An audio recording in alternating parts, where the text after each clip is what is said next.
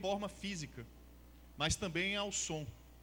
Então, o efeito de distorcer pode aparecer num som musical, né, uma nota musical, um instrumento musical, pode acontecer em uma imagem, mas também pode acontecer em fatos. Vocês já ouviram, né, as pessoas, poxa, fulano distorceu a história.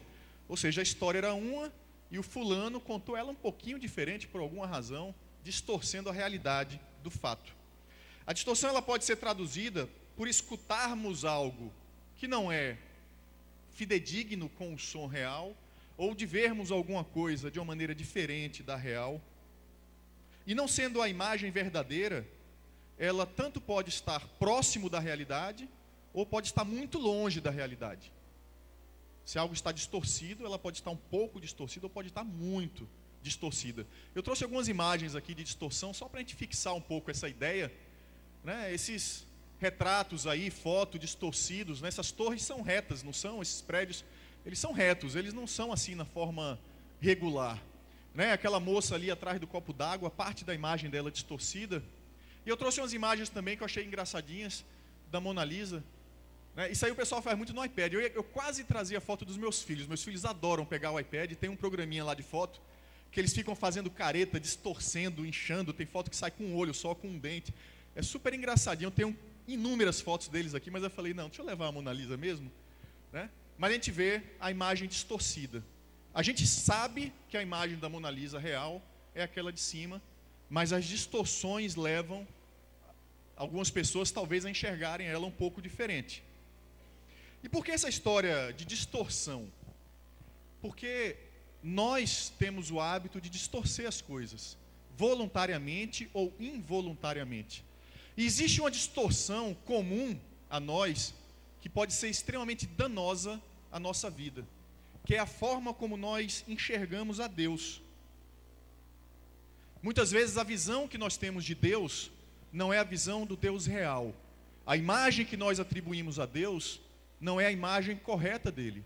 Características que a gente dá a Deus não são características reais de Deus. E nós vivemos uma vida cristã baseada naquilo que nós acreditamos. Nós não vivemos a nossa vida cristã baseada naquilo que Deus realmente é. Aquilo que nós pensamos a respeito de Deus afetam de uma maneira impressionante como nós nos relacionamos com Ele. E a nossa relação com Deus pode ser completamente desvirtuada e distorcida em função dessa imagem incorreta que nós temos de Deus. Se imaginamos que Deus é alguém difícil de ser agradado, nós vivemos numa dificuldade de fazer as coisas para agradá-lo, mas a gente faz meio que já sabendo que a gente não vai conseguir. Não é verdade? E isso dificulta o caminhar da gente, isso faz a gente viver, de certa forma, como pessoas derrotadas, mas a gente trabalha arduamente, incansavelmente. Mas o que Deus quer é dar descanso para a gente. O que Deus quer é dar descanso para a gente. A gente imagina que Deus é alguém que quer se aproveitar da gente. Talvez várias pessoas tenham se aproveitado de você ao longo da sua vida e você imputa essa imagem a Deus e você acha que Deus quer se aproveitar de você. Na verdade, Deus quer te proteger. Deus quer te guiar. Quando necessário, Deus até te carrega no colo, porque você não tem condições de ir sozinho.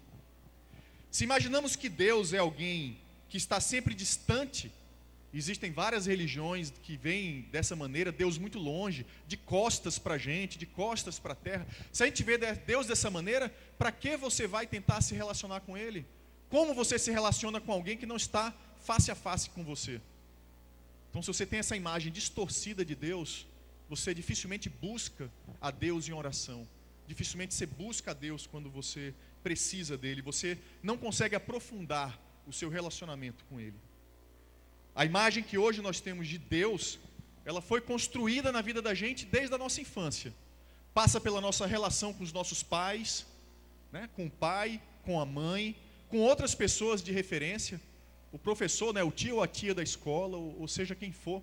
Mas nós temos várias pessoas de referência na nossa vida, mas principalmente nossos pais. E essa imagem passa por eles, passa pelo aprendizado religioso que a gente teve também ao longo da nossa vida, passa pelas experiências que nós vivemos. E a gente junta tudo isso num balaio e a gente diz: opa, Deus é dessa maneira. E a gente distorce quem Deus realmente é, baseado nas nossas experiências, nas, nos nossos traumas, nas nossas expectativas. Então a ideia dessa série que a gente está começando hoje, que a gente chamou de O Deus que Celebramos, é justamente entender quem é esse Deus que celebramos. Qual a verdadeira imagem desse Deus? Qual a verdadeira face de Deus? O que é que existe na nossa vida que distorce, que deturpa essa imagem real de Deus? O que é que nos atrapalha a ter um relacionamento mais verdadeiro com Deus? É isso que nós vamos buscar através dessa série. Hoje, especificamente, nós vamos entender algumas características de um Deus que é real. Deus não é uma invenção, não é um conto de fadas. Nós não estamos aqui para ouvir uma mensagem que vem de alguém que não existe. Se não, me desculpa, era para fechar a porta e se tornar um manicômio isso aqui, né? A gente está aqui porque a gente acredita em Deus, porque Deus existe, porque Deus já fez muito na vida da gente. E nós temos provas práticas de Deus na vida da gente, e a gente pode dizer: Ele existe. Amém? Ele existe. Deus é real. E ele tem algumas características muito específicas para a vida da gente, mas características que talvez nós estejamos distorcendo pela nossa história de vida. E nós precisamos entender que, independente daquilo que a gente pensa, Deus é Deus. E Ele quer se revelar para a gente da maneira que Ele realmente é. Infelizmente, muitos de nós, muitos de nós criam uma imagem de Deus, de que Deus é muito difícil de ser alcançado. Né? Tem a imagem de uma escada aí, eu não sei se ela já passou, se foi embora, se. Essa escada aí, né? A gente olha assim, a gente chega na base da escada e diz, eu vou subir para encontrar Deus, porque Deus está lá em cima, né? Eu vou subir para encontrar Deus. E a gente não sabe o tamanho da escada, mas a gente sobe. A gente vai, se esforça, o pé esfolado já, o cansaço, mas a gente sobe muitas vezes pensando que quando a gente for subir, Deus está aqui em cima, que quando a gente for subir o último degrau, deixa eu ver para aqui vai ficar melhor. Deus está nesse degrau aqui, bem em cima de mim. A gente sobe, mas na cabeça da gente, no coração da gente, a gente acha que quando a gente der o passo para o degrau de Deus, Deus que está aqui vai fazer assim. Ele vai fugir da gente. Sabe aquela história de criança que está nadando? Eu, eu falei isso há pouco, mas é, eu fiz muito isso com meus filhos, né? Quando você está ensinando eles a nadar, você quer puxar eles para que eles né, façam. Aí você diz, pula e nada, eu estou aqui. Aí quando ele vem nadando, você vai dando um passinho para trás na piscina, né? Para ele nadar mais, se esforçar mais, né? Chega uma hora que você chega junto. A gente acha que Deus vai fazer isso com a gente. Que Deus, né? É, é meio molecagem isso, né? A gente tem um propósito para fazer, mas a gente acha que Deus vai fazer só para a gente não alcançar Ele. Sempre vai ter um degrau mais alto onde Deus vai subir, como se Deus dissesse para você: você não é bom o suficiente. Não dá ainda para você chegar no mesmo nível que eu. Você não tem condições de estar aqui. Isso é uma distorção monstruosa que a gente faz de Deus. Porque de fato a gente nunca precisou subir nenhum degrau. Deus desceu a escada para se encontrar com a gente.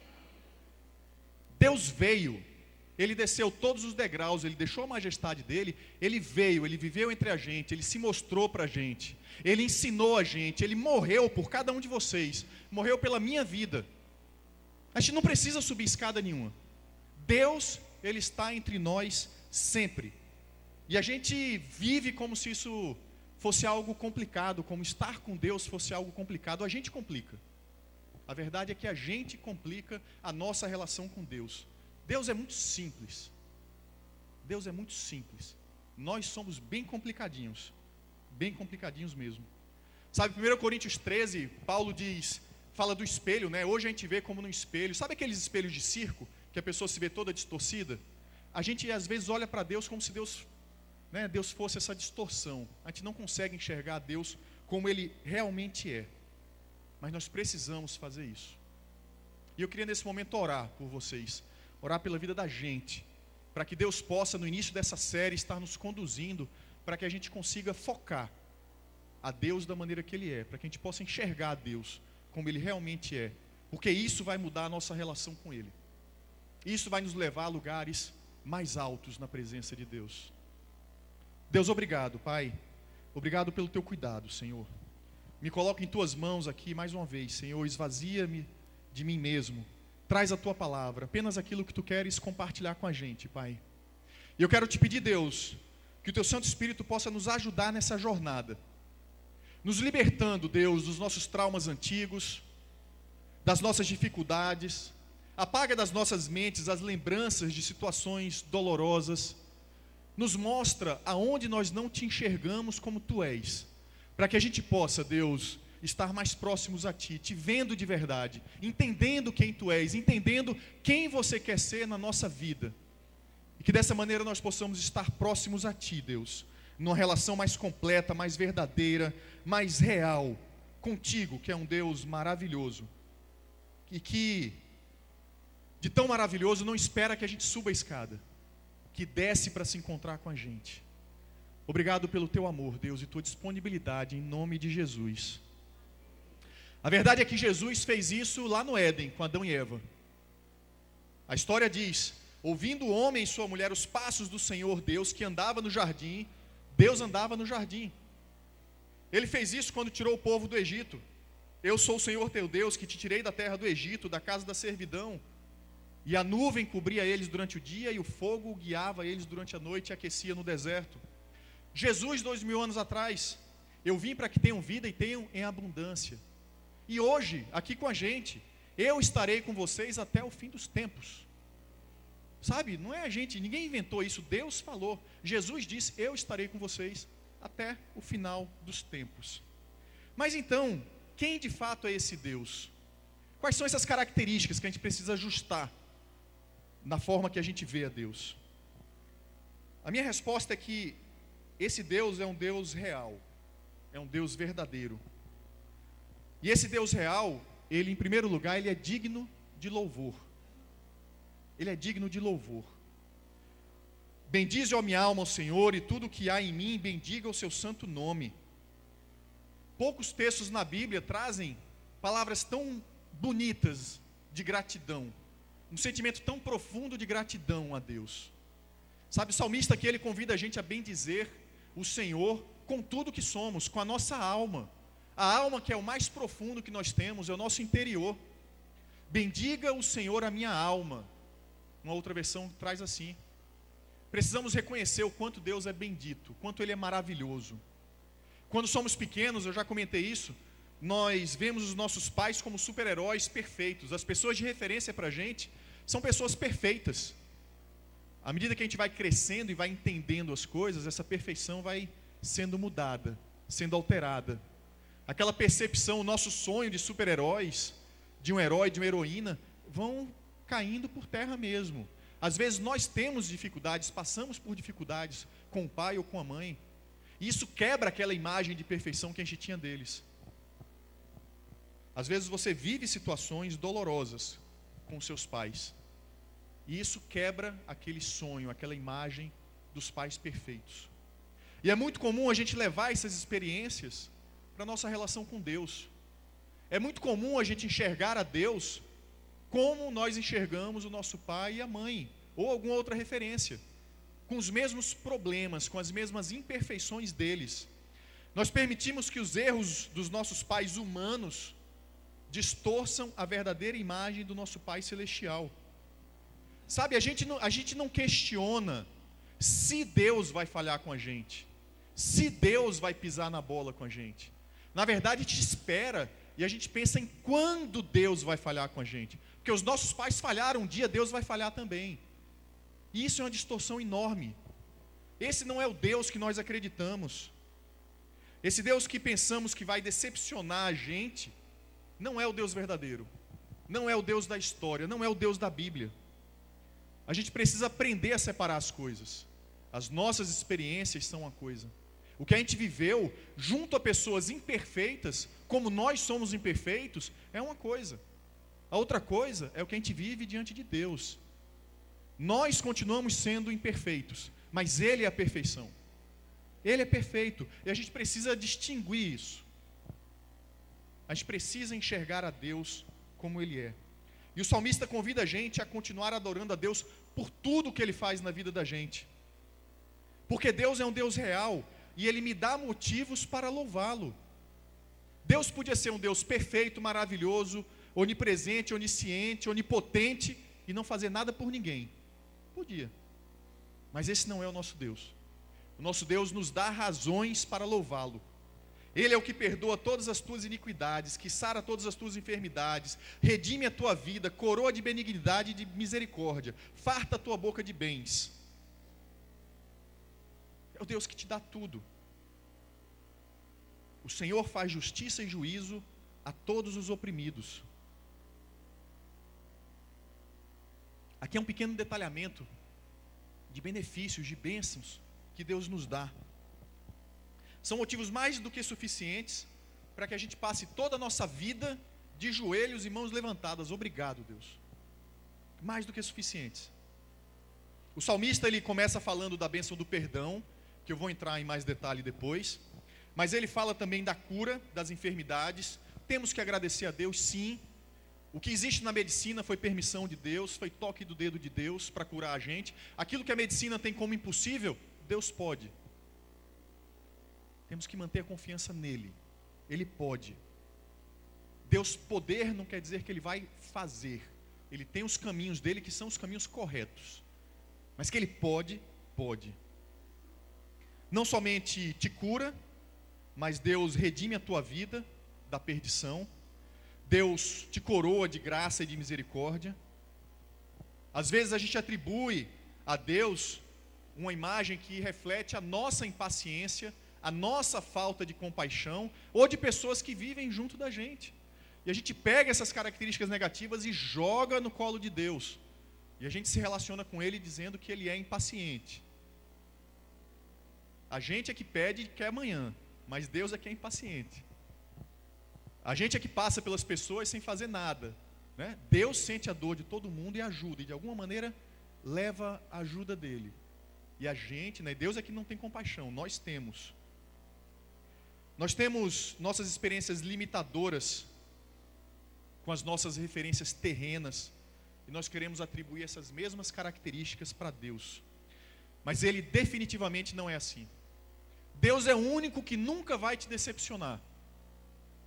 Não jogue a carga de alguém que não te decepcione em quem está do teu lado. Não coloque essa carga no teu pai, na tua mãe, nos teus filhos, irmãos, marido, esposa, seja quem for. Nós todos somos imperfeitos. De uma maneira ou de outra, um vai machucar o outro. É como se fosse um bocado de porco espinho junto. Não tem como você não furar quem está do lado. Não dá. Agora você quer alguém que nunca vai te decepcionar? Deus. Ele pode até não fazer o que você quer, e se ele não fizer o que você quer, é para o teu bem. É porque aquilo não é bom para você. É porque ele tem uma coisa melhor. Ou porque aquele ali não é o momento. Mas Deus nunca vai te decepcionar. Ele sempre vai proteger você das suas próprias escolhas erradas. Às vezes ele deixa você cair. Porque às vezes a gente é. Às vezes a gente enche o saco de Deus. A gente fica lá, eu quero, eu quero, eu quero, eu quero, eu quero, eu quero. Deus, vai, meu filho. Vai lá, vai, quebra a cara. Vê se aprende. Né? Você não quer aprender pelo amor, pela palavra, pelo que eu estou te dizendo. Vai e quebra a cara. Deus tem que ensinar de alguma maneira. E Ele ensina. Às vezes a gente mesmo, nós nos levamos a situações complicadas. Deus está dizendo, não vai, não vai. Mas Ele não vai amarrar a gente pelo tornozelo, não. Não vai de jeito nenhum. Sabe, a imagem perfeita de Deus vai mais além ainda do que isso. Porque de fato, Deus é real e Ele é um Deus amoroso. Deus é um Deus completamente amoroso. Fez conhecidos os seus caminhos a Moisés e os seus, seus feitos aos filhos de Israel. Misericordioso e piedoso é o Senhor, longânimo e grande em benignidade. Não reprovará perpetuamente, nem manterá sua ira perpetuamente. Não nos trata segundo os nossos pecados, nem nos recompensa segundo as nossas iniquidades. Misericórdia Misericórdia é o amor em prática. Misericórdia de Deus é o amor em prática. É o amor do dia a dia. É o reflexo mais puro do amor de Deus. Misericórdia de Deus na vida da gente é Ele não dar para a gente aquilo que a gente merece. Se Deus for dar para a gente aquilo que a gente merece, está todo mundo no inferno. Tem chance não. Como o pessoal diz, não tem boquinha não. Não dá. O que a gente merece é o fogo do inferno. Mas a misericórdia de Deus se revela na vida da gente por amor. E é isso que nos dá outra oportunidade. É isso que pode nos levar por outros caminhos. E a graça de Deus é justamente esses caminhos que nós não merecemos. A misericórdia é não nos dar aquilo que a gente merece. A graça de Deus é dar para a gente aquilo que a gente não merece. E Ele nos dá o amor dele, Ele nos dá a chance de uma vida maravilhosa.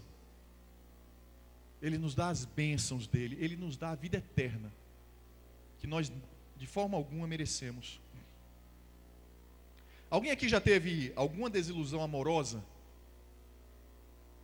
É, vou nem pedir para levantar a mão, tá? É maldade. Eu já tive as minhas e eu acredito que todo mundo aqui é normal. Quem não teve ainda, talvez pela idade, enfim, mas. Enfim. A gente convive com pessoas imperfeitas. A gente se relaciona com pessoas imperfeitas, como nós também somos imperfeitos. Essas experiências frustrantes que nós temos no campo do amor, do relacionamento, mais uma vez, a gente pega essas frustrações, dificuldades, a gente joga no colo de Deus e Deus e diz: Deus é assim. A gente não consegue compreender esse amor de Deus que é sem igual. E a gente não consegue entender mesmo. A gente não consegue compreender, porque não há uma referência na terra para mostrar para a gente, ó, oh, Deus é mais ou menos assim. Teve Jesus, claro, e Jesus mostrou isso muito bem, mas ninguém aqui conviveu com Jesus. A gente sabe o que ele fez, a gente vê nos filmes e se arrepia, né, quando a gente vê. Mas na prática, no dia a dia, alguém mais próximo assim, fisicamente, a gente não, não tem isso. A gente não consegue entender mesmo, sabe? Como é tão grande esse amor de Deus. Como ele pode amar incondicionalmente. Como ele pode amar na cruz ali, Jesus dizendo: Pai, perdoa essa galera aí que acabou de me bater, de me chicotear, de cravar esses pregos na minha mão, que sabe que estão furando, me furando aqui, que estão só esperando brincando ali, tirando sorte com a minha roupa, estão esperando eu morrer. Perdoa essa galera. É inimaginável para a gente isso. Alguém pisa no teu pé, tu fica com raiva já. Alguém te tranca no trânsito, você já, né, já faz o que não deve. Não é? Não dá para a gente entender. A gente não vai entender. A gente nunca vai entender isso. A boa notícia é que a gente não precisa entender mas a gente precisa retribuir a Deus isso. A expectativa de Deus é que nessa escada a gente se vire na direção de Deus, abra os braços e diga: Deus, vem, eu quero. Vem, vem me amar. Vem transformar minha vida. Vem me fazer diferente. É isso que Deus espera que a gente diga para Ele. Ele espera que você se vire para Ele, independente de como a sua vida está, o momento da sua vida. Você se vire para Ele, abra os braços e diga: Deus, eu quero. Abro o meu coração para você, Deus. Vem, faz morada. Me transforma. Traz esse teu amor que eu não consigo entender, mas que eu quero. Eu quero esse amor. Me ensina a amar as outras pessoas. Tira toda essa distorção que eu tenho na imagem do teu amor, pelas minhas dificuldades, pelas besteiras que eu fiz ou que fizeram comigo, e me deixa ver o teu amor como ele é. Aproveite esse amor, usufrua desse amor. É uma escolha somente sua. É uma decisão somente sua. Deus ele está só esperando. Está só esperando. Na hora que você disser o sim, ele está lá. Porque ele não é imperfeito como a gente, que se cansa e desiste. A gente se cansa e desiste. Não é isso? Você já paquerou com alguém aí que não te dava bola, chegou uma hora que você falou, cansei, não quero mais, estou fora, vou para outra. Não é isso? Deus não faz isso. Deus não faz. Ele está na cola da gente o tempo todo. Na hora que você achar que quer, ele já está lá. Ele já está lá. A gente não entende. Mas o que Deus diz é: vamos em frente. Sabe? O meu amor te basta. E eu quero estar com você e dividir esse amor com você. Mas quem de fato é esse Deus Deus é um Deus perdoador. Um Deus perdoador. Pois assim como o céu está elevado acima da terra, assim é grande a sua misericórdia para com os que o temem. Assim como está longe o oriente do ocidente, Assim afasta de nós as nossas transgressões. Deus pega a gente e joga de um, num canto e pega os pecados da gente e joga no outro. É isso que ele faz. Quando ele perdoa, ele perdoa de verdade. De verdade. E o perdão definitivamente, definitivamente não é uma fortaleza nossa. Não é. A gente não está pronto para isso. A gente quer ser perdoado por todo mundo, mas na hora da gente perdoar é complicado, é difícil. Liberar perdão, passar por cima da dor que alguém causou na gente e liberar perdão é complicado. E eu vou pedir de novo, porque eu pedi isso no culto das cinco. Se para você não é difícil, se você tem uma técnica fácil de fazer isso, quando acabar o culto, por favor, venha falar comigo. Venha falar comigo, que eu preciso aprender, porque não é fácil, eu sei que não é fácil. Não é fácil. A gente, a gente foi feito por Deus para perdoar, mas a nossa, sabe, a nossa natureza pecaminosa, tudo, a história de vida que a gente vive, aprendendo a ser egoísta, a pensar em, na, em nós mesmos em primeiro lugar, a estar pisando nas outras pessoas para subir de vida, enfim, faz com que seja muito difícil a gente perdoar. E Deus, de fato, Ele perdoa a gente de tudo. Essa distorção que a gente coloca na imagem de Deus, de que talvez Deus não perdoe a gente de tudo, não é quem Deus realmente é. Nós temos dificuldade. Para Deus é uma brincadeira. Ele faz fácil. Fácil. Deus não tem dificuldade nenhuma de perdoar a gente. Desde que a gente chegue a Ele com o coração sincero e arrependido. É o único sinão da história. Também não é brincadeira. Deus não brinca com nada. A gente precisa ir com o coração sincero e arrependido. E Deus esquece. E Ele diz: vamos em frente. Ele esquece. A gente muitas vezes não esquece. Às vezes a gente fica se remoendo, fazendo as coisas serem difíceis. Né? A gente fica se martirizando por uma besteira que já fez. A gente já pediu perdão a Deus. Deus perdoou e esqueceu.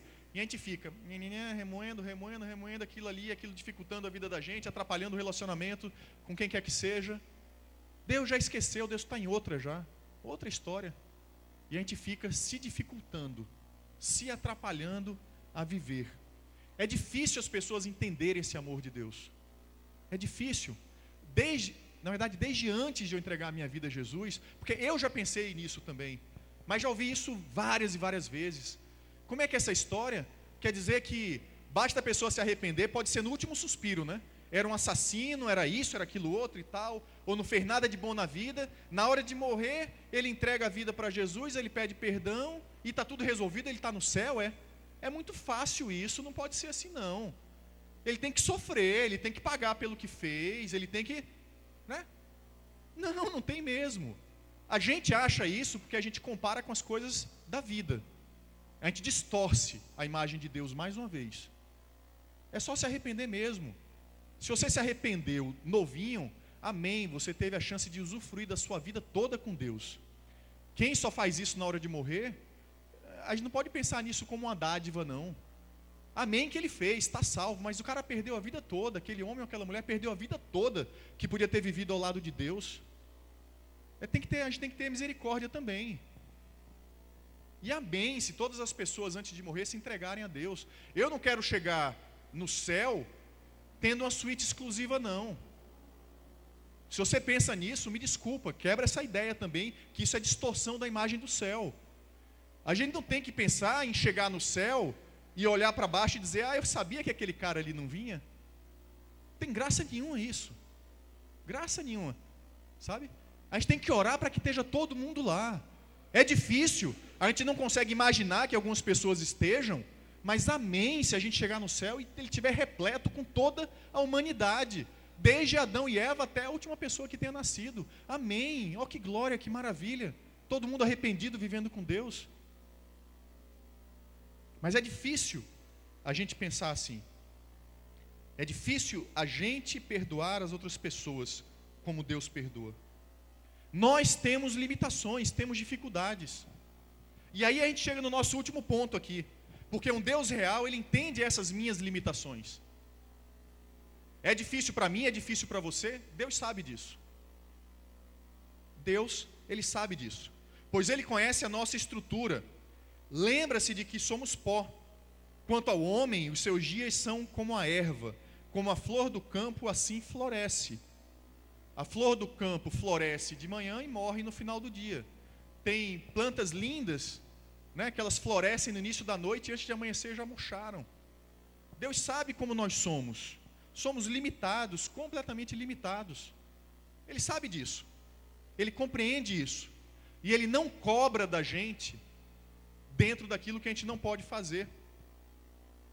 Nós somos levados no dia a dia a níveis de excelência, a fazer as coisas. Às vezes a gente é puxado de uma maneira para fazer alguma coisa que a gente diz: "Poxa, isso é impossível.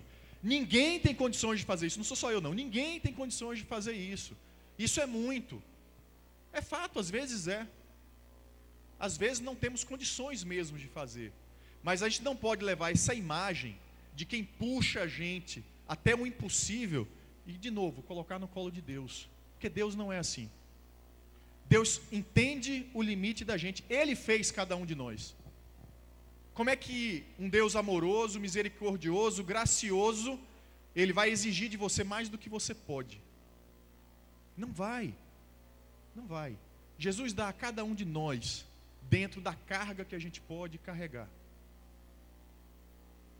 Ah, André, quer dizer que a gente só faz aquilo que está no limite da gente? Se você olhar numa visão terrena, sim. Mas quando a gente olha para a perspectiva do reino de Deus, aí Deus age diferente.